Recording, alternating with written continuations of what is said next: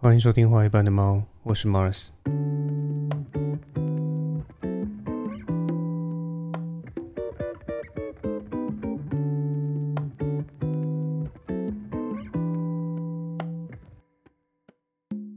最近几天，全球范围内的最大新闻，无疑就是上周六，也就是十月七号的时候，巴勒斯坦的激进组织啊哈马斯，他毫无预警的对以色列发动了大规模的屠杀攻击。他不止朝啊以色列发射了数千枚的飞弹轰炸，甚至还派遣了大量的武装分子攻破了以色列的边界，进入以色列俘虏跟杀害以色列的平民。大家应该多少也都有听闻啊哈马斯的残忍行径，例如在一个倡议和平的音乐节上面。哈马斯以动力伞越过上方的方式，从空中用冲锋枪朝下方的群众无差别的扫射，甚至在动力伞落地之后，他还进一步的去啊寻找这些逃窜的群众，以一种狩猎的方式来屠杀那些无辜的人。那在网络上，我们甚至还能看到诸多啊以处决方式来射杀俘虏的影片，甚至是把俘虏来的以色列儿童关在狗笼里面，然后大肆嘲笑的网络影片。诸多令人发指的行为，全都被哈马斯当作嘲弄的桥段放在网络上。那这些影片呢，毫无疑问的就是想要激起以色列的愤怒，让呃犹太人完全失去理智，进行一些全方面的报复，甚至是激烈的屠杀，然后来以此加剧深化啊犹太人跟阿拉伯人的冲突还有矛盾。换而言之，这次的恐怖攻击对哈马斯而言，他们当然明白说自己对上以色列这么强大的军事国家，这绝对是一次有去无回的作战。只是他们也把这次的突袭当作是一个啊牺牲小我完成大我的圣战。因为如果自己的牺牲一来能够带走一些以色列人，然后消灭敌人，因为对他们来而言啊以色列人是敌人嘛，对不对？那二来以色列愤怒的复仇，他大肆的攻击巴勒斯坦，那或许可以促进啊。周遭的一些阿拉伯国家团结，然后共同对抗以色列，那这样子对他们而言，就算是牺牲也是值得的一个神圣目标嘛。然后中国网民呢，也毫不让人失望的站出来为哈马斯洗地，甚至是抽换概念，直接模糊了哈马斯跟巴勒斯坦之间的界限，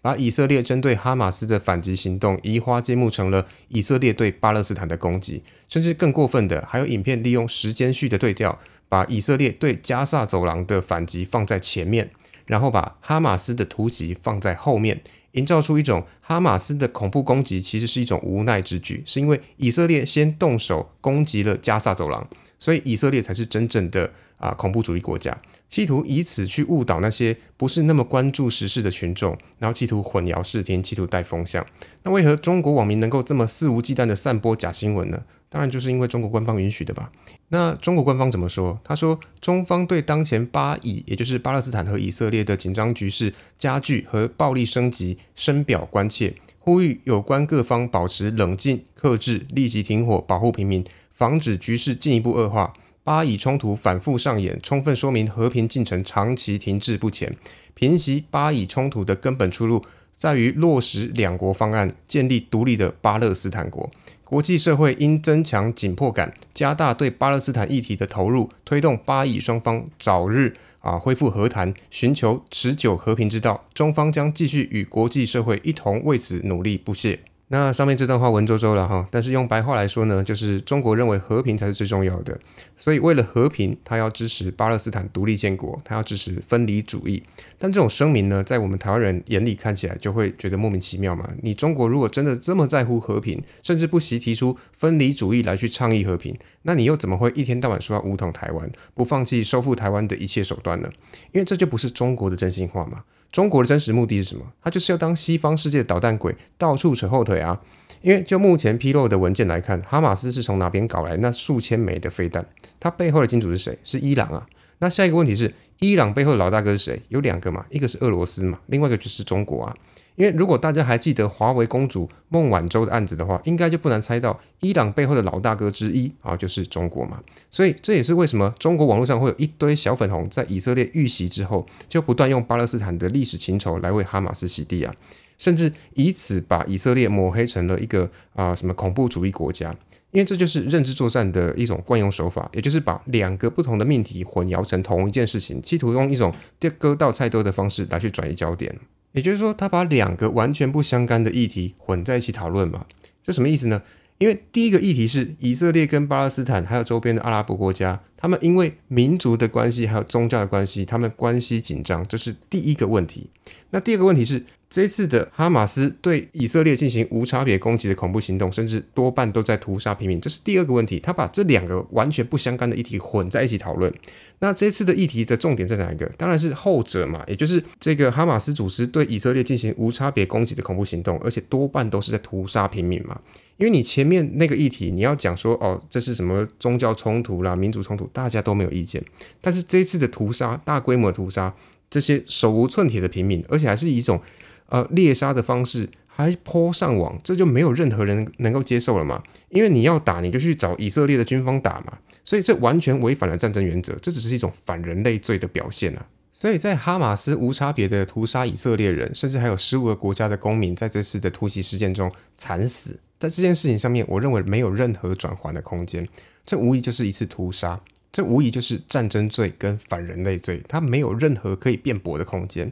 那中国网络在操作的是什么状况？或者说他们操作的是什么前提？中国在操作的其实就是以巴冲突所导致的战争，其实是犹太人跟阿拉伯人在历史上对于这块土地的认知冲突所产生的。简单来说，因为犹太人是这块土地的旧主人，而阿拉伯人是新主人，所以当旧主人。借由西方势力的支持，重新拿回这片土地的使用权的时候，这个原来拥有使用权的主人啊，也就是阿拉伯人的巴勒斯坦，当然就很有意见嘛。那当然，这边我是超级去脉络化，而且用超级简化的方式在讲述彼此的长期争执。但就算我无限的详细啊，双方冲突的内容，甚至是站在阿拉伯世界的这一方，我也无法以此认同这次无差别攻击的行为。因为哈马斯的恐怖攻击对我们而言，它是非对错其实非常明显嘛。因为这就是很单纯的是一次单方面的屠杀行为，它没有任何的正当性可言啊。所以我才会说，这次哈马斯突袭以色列，以及以色列和阿拉伯世界的冲突，它是完全不同的两个命题嘛。但如果我们把这件事情放到一两百年后呢，这件事情是不是就有各自诠释的空间呢？那其实这也是我今天这一集想要讲的内容了，也就是所有的历史故事背后其实都有一定的叙事模式。只要这些叙事模式的方向不同，那听故事的人他自然就会产生不同的世界观跟价值观。这句话什么意思呢？我不晓得各位听众还记不记得，呃，我在你是台湾人还是中国人的那一集里面有提出一个问题，我说，如果你问一个人说，啊，二战时期用飞弹轰炸台湾的是什么人？如果对方的回答是是日本人，那你就可以知道说，这对这个人而言，他的思考逻辑完全就是以中国为主体的，因为如果是真的历史没有学好，那他应该会回答说我不知道，而不是日本人嘛。他之所以会回答说是日本人轰炸台湾的原因，其实很简单，就是他在成长的过程中都是以中国为主的历史观，而这样的历史观在他脑中发挥力量而已。因为这背后的逻辑是先把台湾放在中国的国界里面，然后当做思考的核心。而二战的时候，中国的敌人是日本，所以当然是日本人在轰炸台湾嘛。所以这也因此导致了啊，有些人他会有很多啊什么文化啦，或是历史事实上的一些错乱。但是如果对方回答你说哦是美国轰炸台湾，那你就知道说这还算是一个稍微能够讨论的人嘛。所以为什么会这么问？因为人类对这种关于历史、关于民族的是非判断，是由他从小到大接收的讯息和他受过的教育一路这样建立起来的。很少有人能够跳脱这样子的思维框架去反思那些从小被灌输的观念到底是不是真的，更不用说有人会去反思这些啊从小听到大的故事里面到底有没有道理。尤其是在资讯越是封闭的社会环境里面，这种反思就越难发生。举例来说，大家应该都知道，呃，中世纪的时候发生过十字军东征嘛，也都知道十字军东征它其实是基督教世界和伊斯兰教世界的宗教战争。但事实上，无论是基督教也好，伊斯兰教也罢，他们两者信奉的其实是同一个神。差别只在于说，一个叫做上帝耶和华，另外一个叫做阿拉嘛。那这边要解释一下，就是阿拉其实它也是上帝的意思啊，因为就是阿是啊，在这个阿拉伯语里面，它是一个定冠词，也就是了的意思，然后拉的意思就是上帝嘛。也就是说，如果我们用英文来去解释阿拉的话，它阿拉的意思叫做 the God。因为伊斯兰经典《古兰经》里面也说嘛，他说。啊，耶稣是上帝派来凡间的其中一位先知，而伊斯兰教的创始人穆罕默德则是上帝派来凡间的最后一位先知。而且初期的伊斯兰世界呢，其实是把基督教当做兄弟的，因为圣经记载亚伯拉罕啊，也就是圣经里面的一个人物了，他有两个儿子，那长子呢叫做以实玛利啊，他就是阿拉伯人的祖先；那老二也就是次子叫做以撒，那他是犹太人的祖先。也就是说。两个宗教，或者说啊更准确一点来说是四个宗教，也就是犹太教、天主教、基督教和伊斯兰教，他们其实都是供奉同一个神，也就是上帝耶和华的。而他们之间的分歧，其实就只是在教义上有所不同，而不是信仰上有所不同。所以，所谓的教义不同，用客气一点的话来说，就是啊，对如何信奉上帝啊有不同的理解。比方说什么信徒应该做什么啦，哪些行为应该被禁止啦，或什么经典才是正统的啦，哪些又是旁门左道之类的规范。但如果我们用更市侩、用更世俗的说法来讲，就是那些能够主宰教义是什么的宗教高层，他们选择了用哪些故事来去描述这个宗教。好让自己能够更有效的统治，或者说更有效的去规范信徒们的思想。最明显的例子就是，几乎所有的宗教都存在过宗教破坏的黑历史。大家耳熟能详的什么哥白尼啦、布鲁诺啦、伽利略啊，这边伽利略就是我们大家熟知的伽利略啊，只是他因为他他的本名叫做伽利略嘛，那所以说这边要证帮他证明一下，他中文应该要念作伽利略，不是伽利略。那他们在这些呃现代科学的萌芽时期，他们有哪一个没有受过当时的宗教迫害？如果你以今天的科学眼光来看待这些人当时的发现，你会认为他们有错吗？当然没有嘛。那为什么他们当时会遭受打压呢？甚至布鲁诺还因为公开的反对地心说、坚持主张哥白尼的日心说而被抓起来，当做异端邪说，烧死在罗马鲜花广场。那主张一些对的事情，然后主张一些更先进的发现，那为什么会被抓起来烧死？就是因为这种言论，它会破坏掌权者们过去所述说的那些他们统治人们思想的一些故事啊。因为故事是怎么描述的，它就会影响人们是怎么想的。所以，如果掌权者他所描述的故事一旦出现了破口，一旦出现了裂痕，那就可能会因此翻车嘛。然后，而且因此而失去了对群众思想的控制力，还有宰制力嘛。所以，他当然必须打压所有会对这些故事提出挑战的人啊。那这种在人们心中升值的故事又是怎么开始的呢？我想你应该有印象啊，就是那句从很久很久以前，对吧？故事就这么开始的。从小听长辈跟我们说一个又一个的故事，然后我们再把这个故事传承给我们的下一代。那这边我以大家小时候常听的格林童话为例，根据人类学家还有民俗学家的研究发现呢，我们现在听到的很多的西方童话，其实早在六千多年前就存在了，可以说是跟目前已知的人类文明差不多久。那有一个对我们这个物种的人类，也就是啊我们这种我们现在叫智人嘛，对不对？啊，那我们之所以能够从众多的智人亚属，啊，也就是比方什么尼安德塔人啊什么之类的里面，我们能够脱颖而出，存活到最后的一种解释呢，就是因为我们这一支啊，我们我们现在这种智人，我们拥有比较复杂的表达能力，而且我们会透过故事来去理解这个世界，我们会比较我们会比较常聊八卦啦，所以我们可以透过八卦来去留存一些故事。而且在这些故事的传承的过程中呢，我们会加入不同的时代特色，让故事呢留有时代的印记。也就是说，在故事的传承过程中呢，其实是可以因为撰写者想要传递的内容还有他的目的而被改写的。而这改写的内容呢，它又会直接的去影响后来的听者跟读者。举例来说，熟悉历史的人都知道，中世纪的欧洲是封建制度嘛？那封什么叫封建制度？也就是嫡长子继承制啊。那那些非长子的老二跟老三该怎么办？那就是出国去晃晃嘛，看有没有机会刚好碰到一个什么名门千金，刚好看上自己，然后自己能够当个乘龙快婿。那如果你刚好遇到的对象是一个国家的公主，那你就算是中了头奖啊。但这样的真实故事，如果放在童话故事里面，它就会变成白雪公主遇到白马王子的故事嘛？为什么森林里面会有王子，而王子又刚好看上了白雪公主？就是因为白马王子他一无所有，所以他需要娶一个公主来去提升他自己的地位嘛？所以。白雪公主这个故事里面，为什么要铺成前面那个后母皇后？她因为嫉妒白雪公主的美色，所以企图毒死白雪公主的桥段，目的就是为了要让后面白马王子对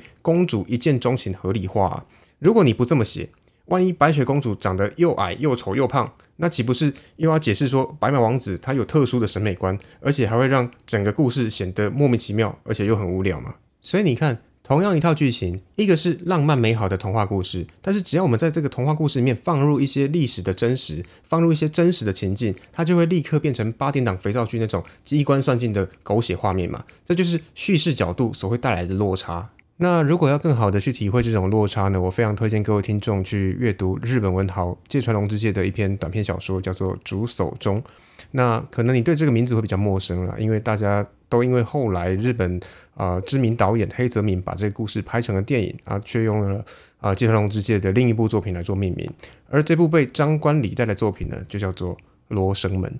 而最近的韩国电影，比方说像是呃，我只是一个计程车司机啦，然后军舰岛啦，或是什么与神同行二最终审判呐，里头其实都有很多换位思考的桥段，它会让好人与坏人对立变得不是这么的绝对，因为表面上的好人在私底下其实也经常有坏的一面嘛。那平庸的邪恶，他可能也有他自己不得已的状况。那这些影片呢，也都展现了所谓的呃表面的对立，它是如何受到国家还有呃民族这种。绝对思想所形塑或是所统治的这件事情，简而言之，这就是这集我想要诉说的，就是历史故事啊，或是说历史的描述，它能够在我们的心中，也是在我们的群众的心中，它能够发挥多大的力量嘛？所以这次以色列遇袭的事件。站在这个历史的当下，我当然很清楚，说这就是哈马斯所发起的一次恐怖攻击嘛，所以我自然不会去谴责以色列他们适度的报复或是反击，只要他不要杀过头就好。但这次的事件如果是放在三十年、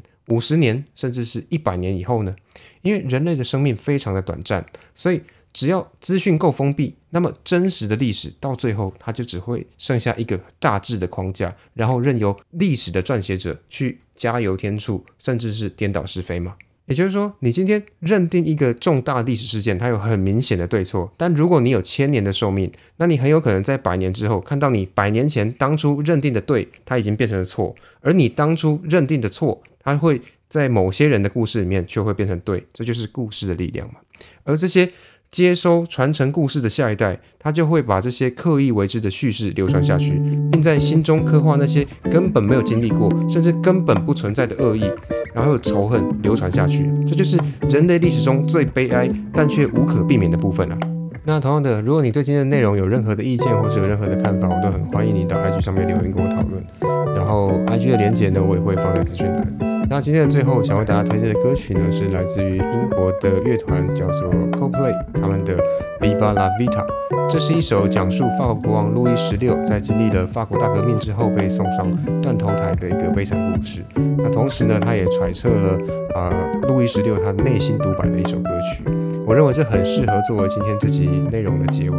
当然，我也私心的推荐各位听众，如果有空的话，其实都可以去看一下啊日本文豪芥川龙之介的所有的短篇小说。那今天就到这边，大家拜拜。